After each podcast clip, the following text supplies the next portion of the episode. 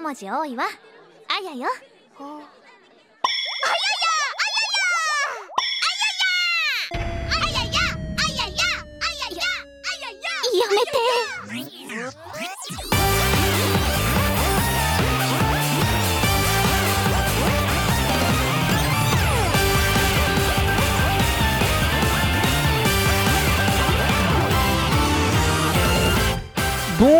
Bonjour à tous et à toutes et bienvenue dans un nouvel épisode de Kaorin, votre podcast musical des cultures visuelles japonaises, un mardi sur deux sur kaorin.fr.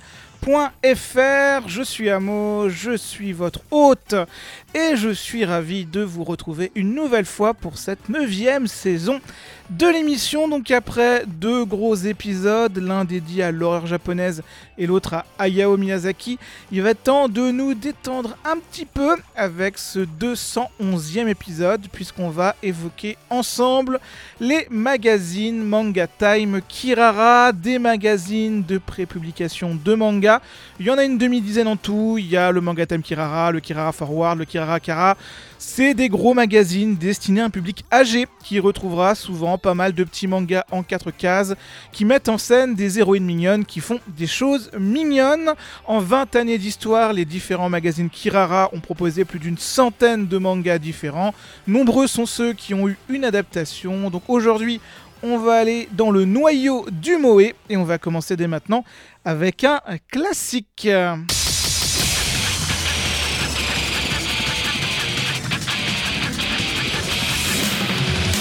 流し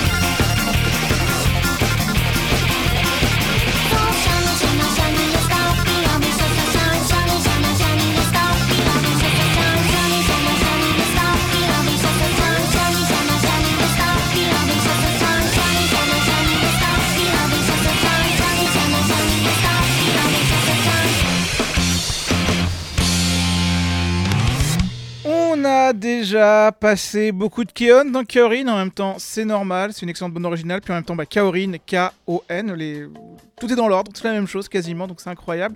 Par contre, donc du coup, jusqu'ici, on n'avait jamais passé l'opening de la première saison. C'était donc Kagayake Girls, ici interprété par le groupe After School Tita et Alors, qui est-ce que je peux vous dire sur Keon que j'ai pas déjà dit dans les 10, 15 derniers passages de la série Alors un pilier du genre tranche de vie, comédie légère, histoire de 4 héroïnes, puis 5 qui fondent un petit club de musique dans leur lycée. Le manga est très simple, très léger, hein, c'est un manga en 4 cases, il y en a beaucoup dans le Manga Time Kirara. L'adaptation animée qu'on doit à Naoko Yamada et à Kyoto Animation est ultra soignée, particulièrement la saison 2 qui ajoute énormément de contenu et même rajoute même un petit peu d'émotion, c'est Keon. C'est toujours très bien et c'est un bon moyen de lancer cet épisode sur l'adaptation de manga Kirara parce que c'est quand même un des mangas Kirara les plus importants de l'histoire du magazine. Donc du coup, Sikeon est peut-être la première grosse adaptation ultra connue d'un manga issu des différents magazines Kirara. C'est évidemment loin d'être la première. Quelques années plus tôt, le studio Shaft s'essayait à l'adaptation du manga Idamari Sketch qui raconte le quotidien d'apprentis artistes avec une galerie de personnages assez rigolotes. hein. Moi, surtout, je me souviens de, de Miyako, la blondinette qui était euh, assez bizarre mais qui était euh, vraiment fun et c'est souvent ça que je retiens le plus. Donc la série a quand même été un petit succès au Japon en tout cas, au point de donner naissance à 4 saisons et c'est l'ending de la troisième qui va nous intéresser, donc venant tout droit de Idamare Sketch Cross Oshimitsu. Voilà Sakura Sakura Saku par le collectif Marble.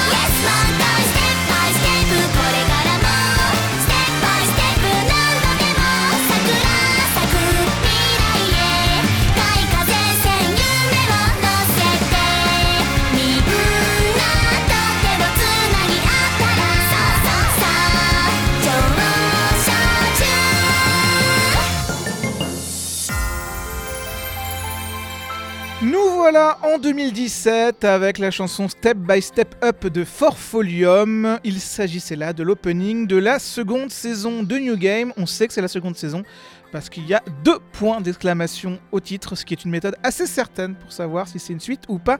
Bref, New Game. New Game, c'est une série qui se concentrait sur le quotidien d'un petit studio de jeux vidéo qui avait tout un staff intégralement féminin, à commencer par l'héroïne Aoba, qui est une jeune rookie, qui est pleine d'énergie, qui est pleine de motivation pour l'avenir, mais qui va découvrir que le monde du jeu vidéo. Ce n'est pas si facile. Adaptation assez soignée, plutôt colorée, qu'on doit au studio de Doga Kobo. Autant vous le dire tout de suite d'ailleurs, hein, c'est un studio qu'on va croiser souvent parce qu'ils sont assez habitués à collaborer avec Irara sur les adaptations et le font souvent avec énormément de soin.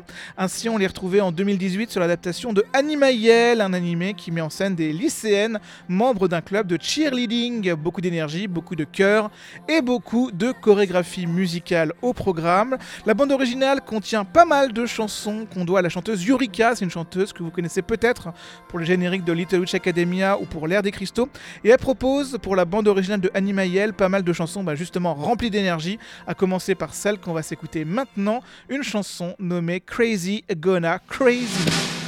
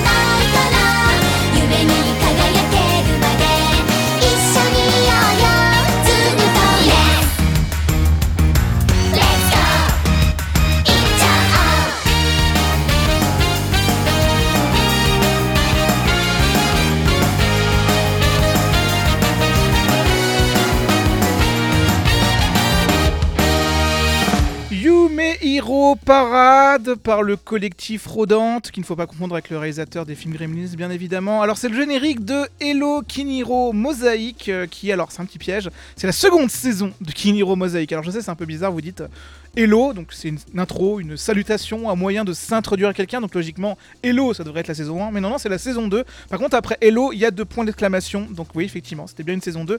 On l'avait vu depuis le départ. Bref, Kiniro Mosaïque, c'est une série qui met en scène des lycéennes toutes kawaii, bien évidemment. Particulièrement deux héroïnes, Shinobu et Alice, qui se sont rencontrées quand la première a fait une année d'études en Angleterre et qui se retrouvent quand la seconde débarque au Japon, elle aussi pour faire son année d'études au Japon. Elle ne vient pas seule, il y a d'autres héroïnes qui vont l'accompagner et ça va vite être assez délirant.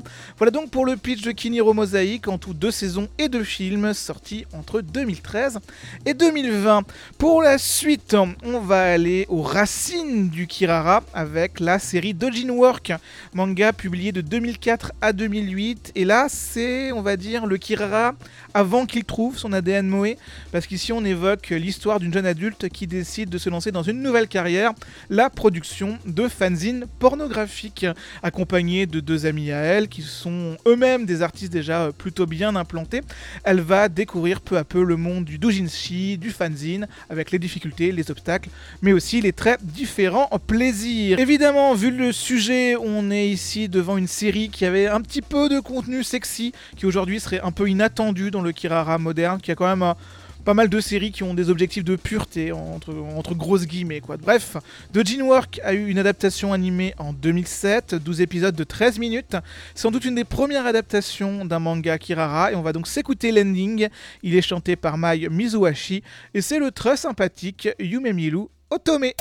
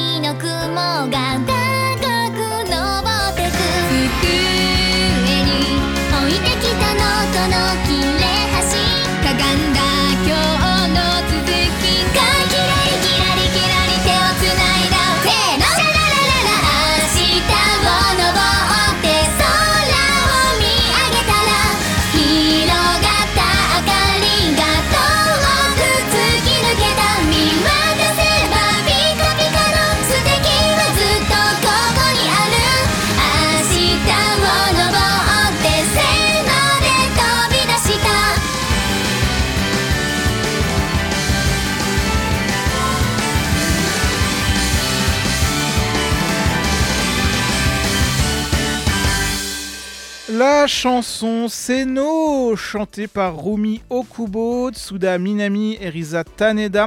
C'est les doubleuses des trois héroïnes de Yu Yu Shiki. Alors, donc, on est là ici sur une série sortie en 2013, assez décalée, qui voyait trois lycéennes avoir souvent des discussions assez envolées, assez absurdes même.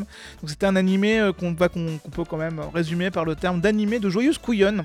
Donc j'avoue que par contre il y avait une période où je confondais Yu Yu Shiki et Yuru Yuri, mais c'est parce que c'est deux titres qui sonnaient assez proches, parce qu'en après les titres c'était proche, mais l'humour était complètement différent derrière. Puis Yuru Yuri ça vient pas du tout du Kirara, mais du Yuri Hime. Donc oui effectivement, ça c'est bête de faire la confusion, ce n'est pas du tout le même magazine. D'ailleurs, putain, Tant qu'on parle de Yuri, on va pas se mentir, les séries du Kirara, avec leur casting intégralement féminin, n'hésitent pas souvent à teaser des couples entre euh, les héroïnes des différentes séries, et à parfois jouer sur les codes du genre Yuri. Et puis parfois, il y a même carrément bah, des couples explicites et canoniques, comme dans Kanamemo, manga publié à partir de 2007, adapté en animé en 2009. Ça raconte l'histoire d'une jeune héroïne qui part vivre au sein de la rédaction d'un journal. Elle va devenir une joyeuse livreuse et s'entourer de tout un casting d'autres héroïnes délurées, dont entre autres Yume et Yuki, qui sont joyeusement et solidement en couple. Il y a aussi Haruka, qui est une alcoolique euh, qui aime beaucoup aimer les petites filles. Bref, tout n'est pas rose, mais voilà pour le pitch de Kanamemo, dont l'adaptation animée possède un ending absolument débile, un poil entêtant. J'assure pas totalement la qualité objective, mais Bon, je l'aime bien. C'est donc chanté par Yui Horie et c'est Yahoo!「お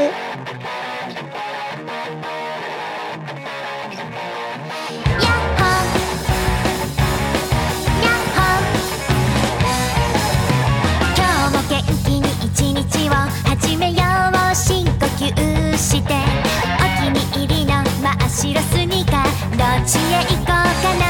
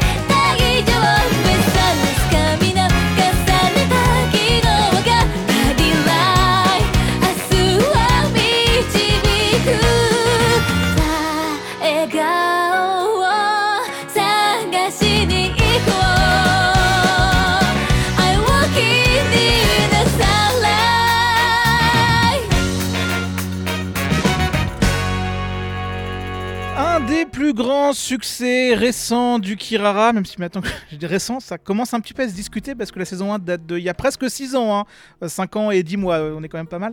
Il était évident du coup qu'on ait quand même évoqué Yuru Camp tous ensemble, et du coup c'était Sun is Coming Up, l'opening du film sorti l'an dernier dans les salles japonaises et sur Crunchyroll. Alors Yuru Camp au grand air, là aussi un pitch assez simple puisqu'on y suit des joyeuses lycéennes qui font du camping en hiver. Il y a plusieurs profils évidemment. Il y a du camping en solo, il y a le groupe de déconneuses, ou bien il y a évidemment la néophyte enthousiaste. C'est Eurocamp, c'est chaleureux, c'est très relaxant et ça parvient même à donner envie d'aller se geler les parties intimes sur des bords de lac pendant des nuits d'hiver. Donc euh, bravo à bravo à de réussir un petit peu ce miracle-là.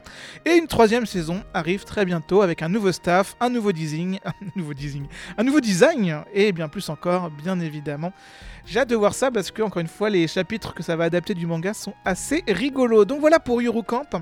Et pour la suite, eh ben, on va rester dans le pendant contemporain du Kirara. Tellement contemporain qu'on va évoquer une série qui est actuellement en cours de diffusion. C'est diffusé cet automne, c'est Stardust Télépathe, euh, l'histoire de Yumika, une héroïne ultra timide, ultra anxieuse socialement, qui va faire la rencontre de Yu, une fille qui s'autoproclame extraterrestre et qui serait capable de lire dans les esprits. Donc finalement, quoi de mieux pour héroïne rêveuse qui a du mal à s'exprimer C'est donc le pitch de Stardust Télépathe qui ouvre ses épisodes sur un opening qui encourage pas mal à la rêverie, à la relaxation. La chanson Tento Sen par Miku Ito.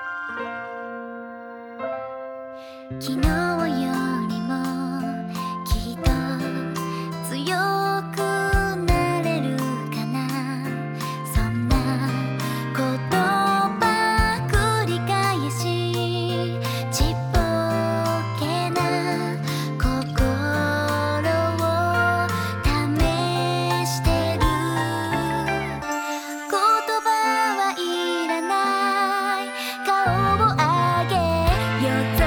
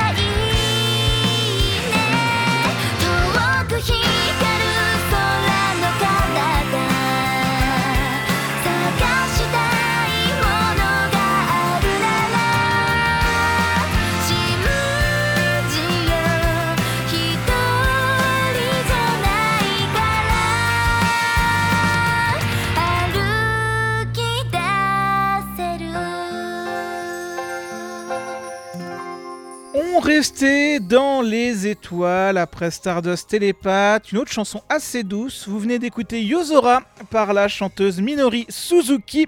C'était l'ending de Asteroid in Love, là aussi un manga du manga Time Kirara, adapté là aussi par le studio Dogakobo. C'était sorti en tout début d'année 2020, quelques semaines avant euh, la pandémie. Et là aussi, on y suivait bah, un petit groupe d'héroïnes avec un sujet qui se laisse deviner dès le titre. Astéroïde, on va y évoquer un club de géosciences qui fusionne astronomie et géologie de manière un petit peu étrange, mais avec beaucoup de cœur et d'énergie. Du cœur, il y en aura besoin pour l'héroïne, puisque en rejoignant ce club, elle va aussi y retrouver une amie d'enfance qu'elle n'avait pas revue depuis très longtemps. Donc voilà pour le pitch de Asteroid in Love. Là aussi, une série très relaxante, très apaisante, portée par des visuels franchement superbes. C'est Doga Kobo, c'est le futur réalisateur de Oshinoko qui était derrière. L'arbre il tombe jamais euh, vraiment euh, très très loin de la pomme. Est-ce l'inverse Je sais plus exactement. Mais bref, voilà, Asteroid in Love. Pour la suite, on parlait de relations amoureuses entre filles tout à l'heure. Et ben on va reprendre le sujet à bras le corps et on va foncer direction la série suivante en faisant des figures acrobatiques improbables. On va évoquer Sakura Trick. Dans cette série, on va suivre Yu et Haruka, de très bonnes amies, qui très vite vont se dire que leur amitié doit être plus forte, qu'elle doit être vraiment spéciale, qu'elle doit quelque chose que n'ont pas les autres amitiés. Du coup, elles commencent à s'échanger des baisers langoureux et leur relation va évoluer tranquillement à partir de là, sachant que toutes leurs autres copines vont observer ça et se dire que elles aussi, elles veulent que leur amitié soit aussi spéciale que ça. Comme ça, euh, bah, rapidement, Yu et Haruka vont vite être entourés de camarades qui sont toutes des très très très très bonnes amies et il va y avoir des folles aventures, bien évidemment.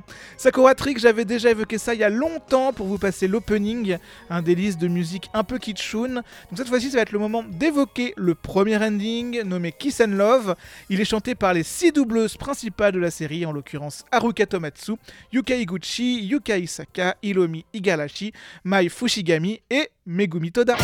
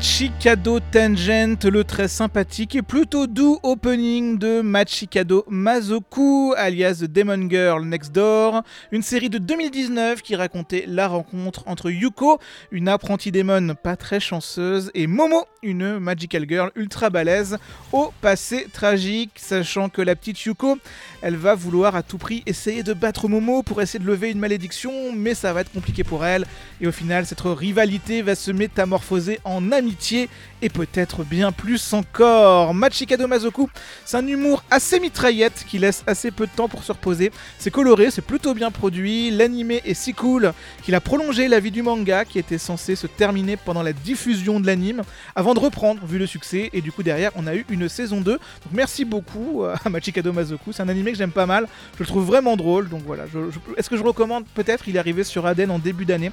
Donc pourquoi pas finalement ça marche plutôt bien. Mais le drôle, le drôle, l'humour, on va lui dire au revoir avec le prochain animé, puisqu'ici on va évoquer un manga du Kirara plutôt sombre, un petit peu gore, assez surprenant.